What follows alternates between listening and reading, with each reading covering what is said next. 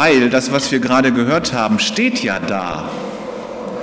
Das heißt, die Gemeinde ist ausgerichtet auf dieses Wort Gottes von Johannes. Der Johannes, der war ja mit Jesus unterwegs gewesen und Jesus hatte seinen Jüngern die Zusammenhänge des Reiches Gottes erklärt und er hat ihnen auch versucht beizubringen, welche Rolle sie denn in diesem Reich Gottes spielen sollen. Aber an irgendeiner Stelle, da seufzte Jesus und sagte, oh du ungläubiges Geschlecht, wie lange soll ich noch bei euch sein? Wie lange muss ich euch noch ertragen? Weil sie hatten es einfach nicht gepeilt. Aber wie soll man das auch? Wie sollten Sie das auch verstehen? Wenn man die großen Zusammenhänge sehen will, das sieht man ja erst in der Rückschau. Nehmen wir an, da ist jemand, der malt ein Bild.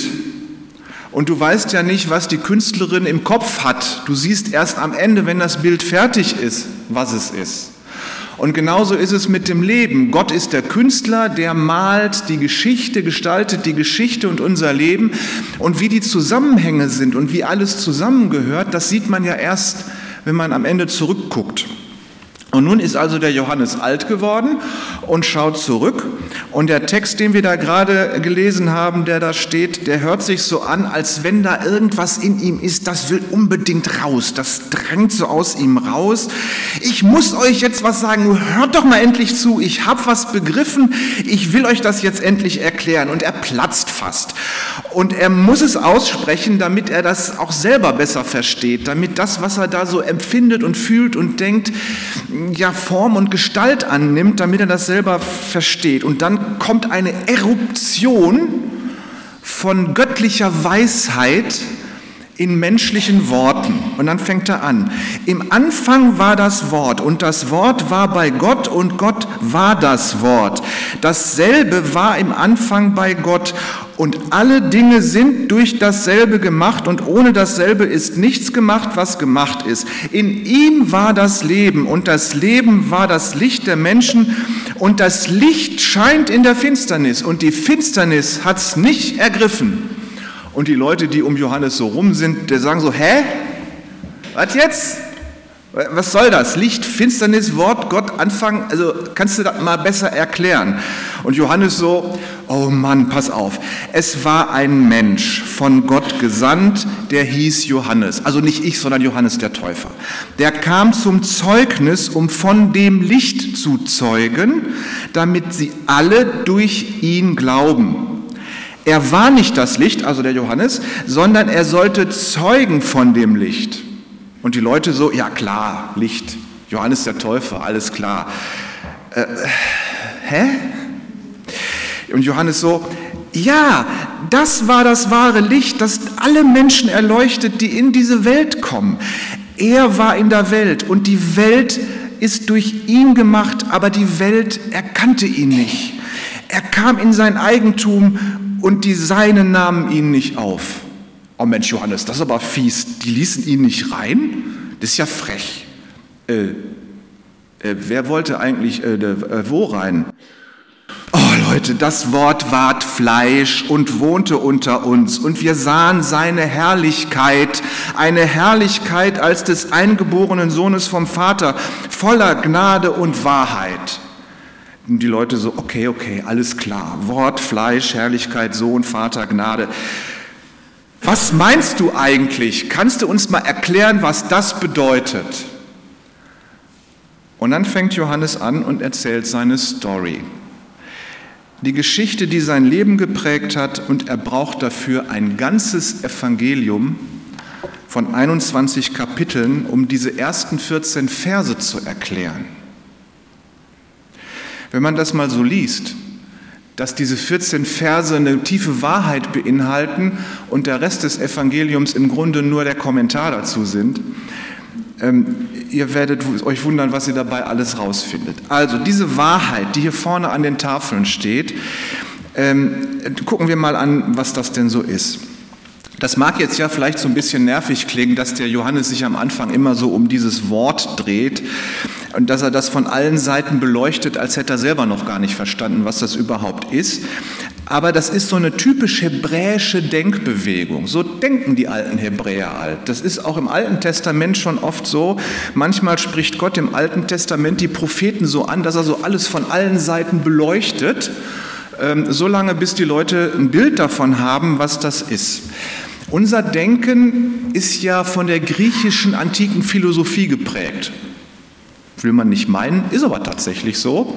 Und die machen das anders. Die haben ein Ziel und wissen, wo sie hinwollen oder ahnen, wo sie hinwollen und denken dann geradeaus, bis das Ergebnis da ist und fertig. Hebräisches Denken geht anders. Stellt euch vor, ihr habt einen Würfel.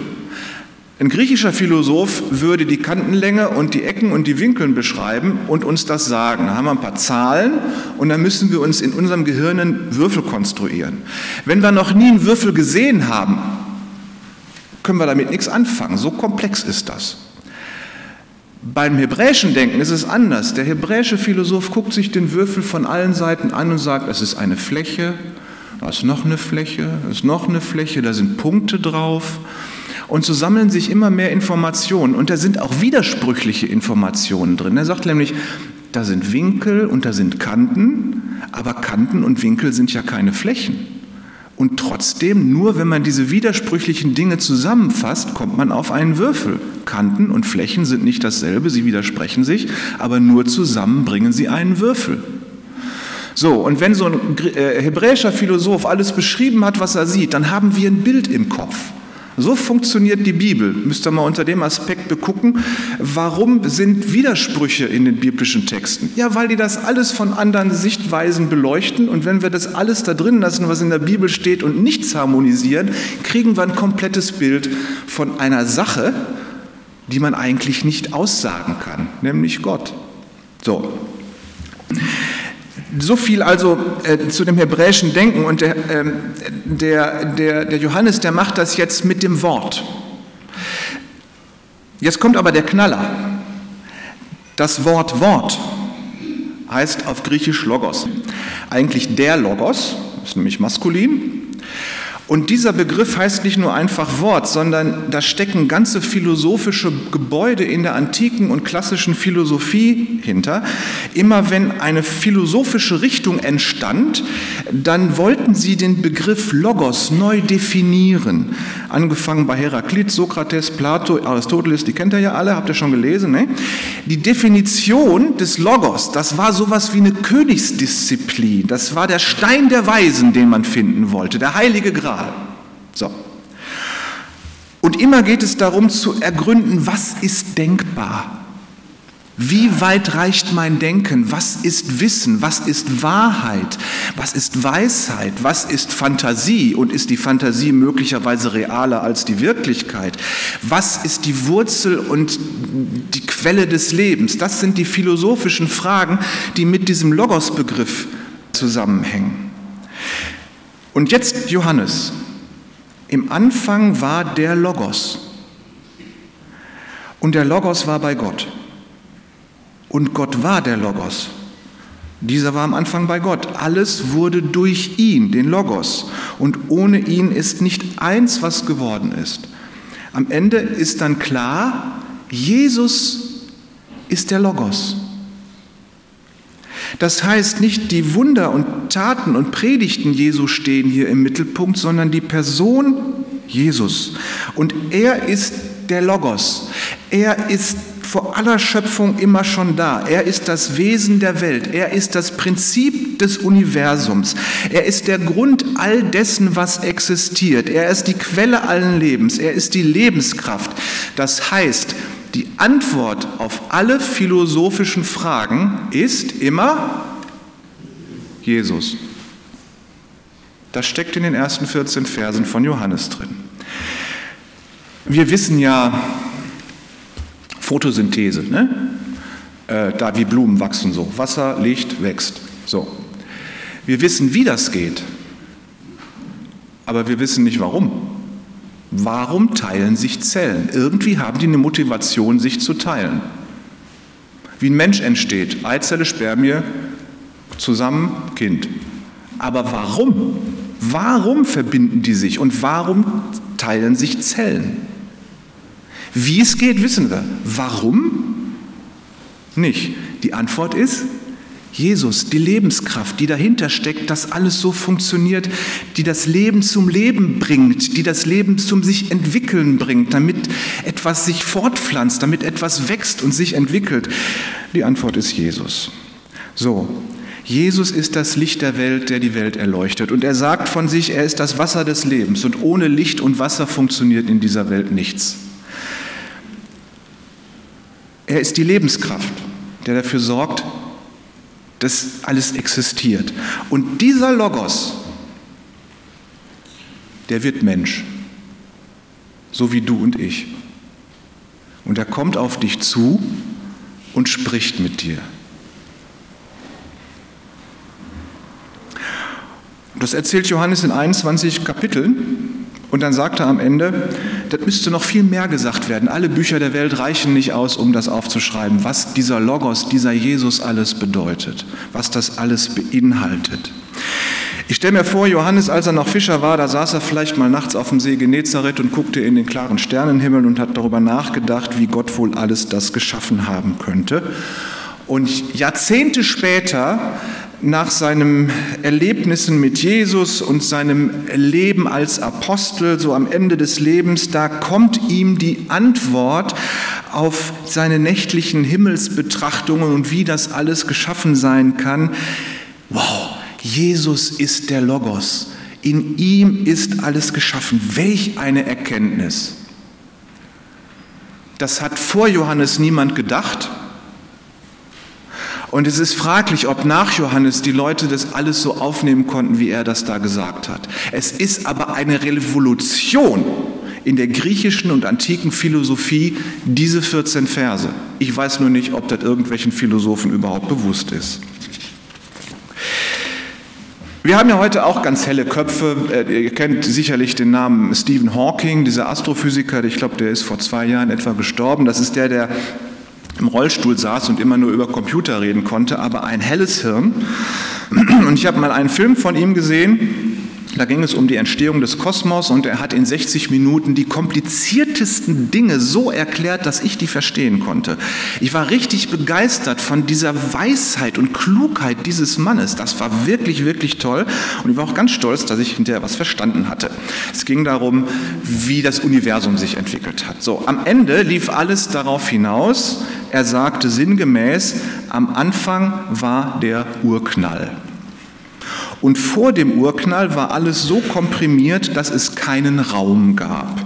Und wo kein Raum ist, ist auch keine Zeit. Hat Einstein gesagt und wir würden ja unserem Einstein nicht widersprechen. So. Und dann meinte er, das Universum kann nicht von Gott geschaffen sein. Denn um etwas zu schaffen, braucht man Raum und Zeit. Weil es aber vor dem Urknall keinen Raum und keine Zeit gab, hatte Gott keinen Raum und keine Zeit, um etwas zu schaffen. Ich habe gedacht, Junge, du bist an einer der wichtigsten und ältesten Universitäten der Welt. Wärst du mit deinem Rollstuhl nach nebenan in die theologische Fakultät gefahren, hätten die dir sagen können, dass Gott schon immer außerhalb von Zeit und Raum ist. Das heißt, wenn es Zeit und Raum gibt, in dem das Universum existiert, ja, dann hat Gott natürlich Zeit und Raum geschaffen mit Hilfe des Logos, damit darin das Universum existieren kann. Ja, da war ich gerade noch von dieser Klugheit dieses gequälten Mannes total begeistert. Und am Ende seines Vortrags schlug das dann um in Enttäuschung und Mitleid. Und ich dachte, Kollege, du hast das Licht nicht ergriffen. Du bist Finsternis, weil du den Logos nicht begriffen hast. Wie dumm ist das? Wie kann man so eine dumme Schlussfolgerung, so intelligent sein und dann so eine dumme Schlussfolgerung, so einen dummen Fehler, so einen wissenschaftlichen dummen Fehler machen? Naja. Der Logos ist das Licht der Welt. Und die Welt hat es nicht ergriffen. Stephen Hawking offensichtlich auch nicht, der arme Kerl. Der Logos ist das Licht der Welt und die Seinen nahmen ihn nicht auf. Die Seinen, das ist ja die ganze Menschheit, die durch ihn geschaffen ist, aber die knallen ihm die Tür vor der Nase zu, so wie Stephen Hawking. Sie haben nicht Anteil an dem Licht, das heißt, sie sind nicht erleuchtet. Sie gehören nicht zu der Welt des Logos. Die Sonne scheint gerade so schön draußen, das passt ganz gut. Wenn du aber an Jesus glaubst, dann bist du erleuchtet, weil du da was begriffen hast, was die Wissenschaftler dieser Welt nicht erklären können. Nämlich dieses Warum existiert Leben? Eine wissenschaftliche Frage, die auch philosophisch ganz interessant ist, ist, taucht jetzt in letzter Zeit immer wieder auf. Warum existiert nicht nichts? Warum existiert nicht nichts? Warum ist überhaupt etwas? Ihr wisst die Antwort. Jesus. Der ist nämlich immer die Antwort auf solche Fragen. Ähm, über solche Fragen, da musst du dir nicht nur im Kopf kluge Gedanken machen. Ähm, diese Wahrheit, die musst du spüren, so mit den Fasern deines Körpers regelrecht spüren, mit deiner Seele, mit deinem Gefühl, mit deinem ganzen Ich. Da ist es vielleicht besser, am Seeufer zu sitzen, im Dunkeln und in den Sternenhimmel zu gucken, als in einem Hörsaal der Universität, um das zu verstehen, was Jesus für dich ist. Der Logos, die Schöpfung, das Sein schlechthin, die Lebensenergie. Paulus schreibt in 1. Korinther, das Wort vom Kreuz ist eine Dummheit für die, die verloren gehen. Für uns, die daran glauben, ist es eine Gotteskraft. Und wenn man das jetzt in Johannes Worte fasst, der würde sagen, der Logos ist eine Dummheit für die Intelligenten und für uns, die dem Logos Jesus glauben, ist es eine Erleuchtung, ist es Leben und Ziel. Der Johannes, der schreibt, komisch, hat mir jemand eine Seite geklaut? Das war bestimmt der Logos. Da. Johannes Kapitel 14, da schreibt der Johannes, dass Jesus sagt, wer mich sieht, sieht Gott. Der Logos und Gott sind eins. Dann schreibt er, dass Jesus sagt, ich bin der Weg, die Wahrheit und das Leben. Erinnerte euch, die philosophischen Fragen um die Existenz der Welt, das sind genau diese Fragen. Und Jesus sagt, ich bin der Weg, ich bin die Wahrheit, ich bin das Leben. Und niemand kommt zum Vater als durch mich. Und dann sagt Jesus, ich bin das Licht der Welt. Wer mir nachfolgt, der wird nicht in der Finsternis leben. Ja, das heißt, Jesus selbst zitiert hier sich selbst und weiß, dass er der Logos ist. Und das bedeutet für uns, natürlich Gott loben, so wie wir das mit Liedern schon getan haben, wunderbar. Ich möchte jeden Morgen so vom Chor geweckt werden, bitte. Aber auch stille werden. Stille werden. Und das mal spüren, dass wenn du an Jesus Christus glaubst, du erleuchtet bist, du zu dem Licht gehörst, zu dieser Schöpfung gehörst, die vom Logos von Jesus durchdrungen ist, der nicht nur eine Person ist, die irgendwo rumsteht, sondern das Leben schlechthin. An einer Stelle wird erzählt, dass Jesus in seine Heimatstadt kam und er konnte nur ganz wenige Wunder tun, weil die Leute ihn als Zimmermann kannten. Er sagt, das ist doch der Zimmermann hier von um die Ecke und da ist seine Schwester und seine Mutter kennen wir doch alle. Die Leute kannten ihn ein bisschen zu gut. Und deswegen konnte da wenig Wunder tun. Und ihr Lieben, vielleicht passieren unter uns so wenig Wunder, weil wir meinen, unseren Jesus sehr gut zu kennen. Lasst euch mal überraschen, wenn ihr dem Logos begegnet. Und wenn wir dann in der Bibel lesen, dann machen wir das wie mit dem Würfel. Wir gucken uns das, was in der Bibel steht, von allen Seiten an. Auch die Widersprüche lassen wir drin und werden dann entdecken, wie groß das Bild ist, das die vier Evangelien von Jesus, dem Logos, unserem Retter, zeichnen. Dann bekommen wir ein Bild im Herzen und im Hirn. Und wir können nur beten, Herr, schenk uns Glauben, fülle uns mit diesem Glauben, komme in uns hinein mit deinem Leben, lebe in mir, lebe in uns und zeig uns deine Herrlichkeit und lass uns daran teilhaben. Amen.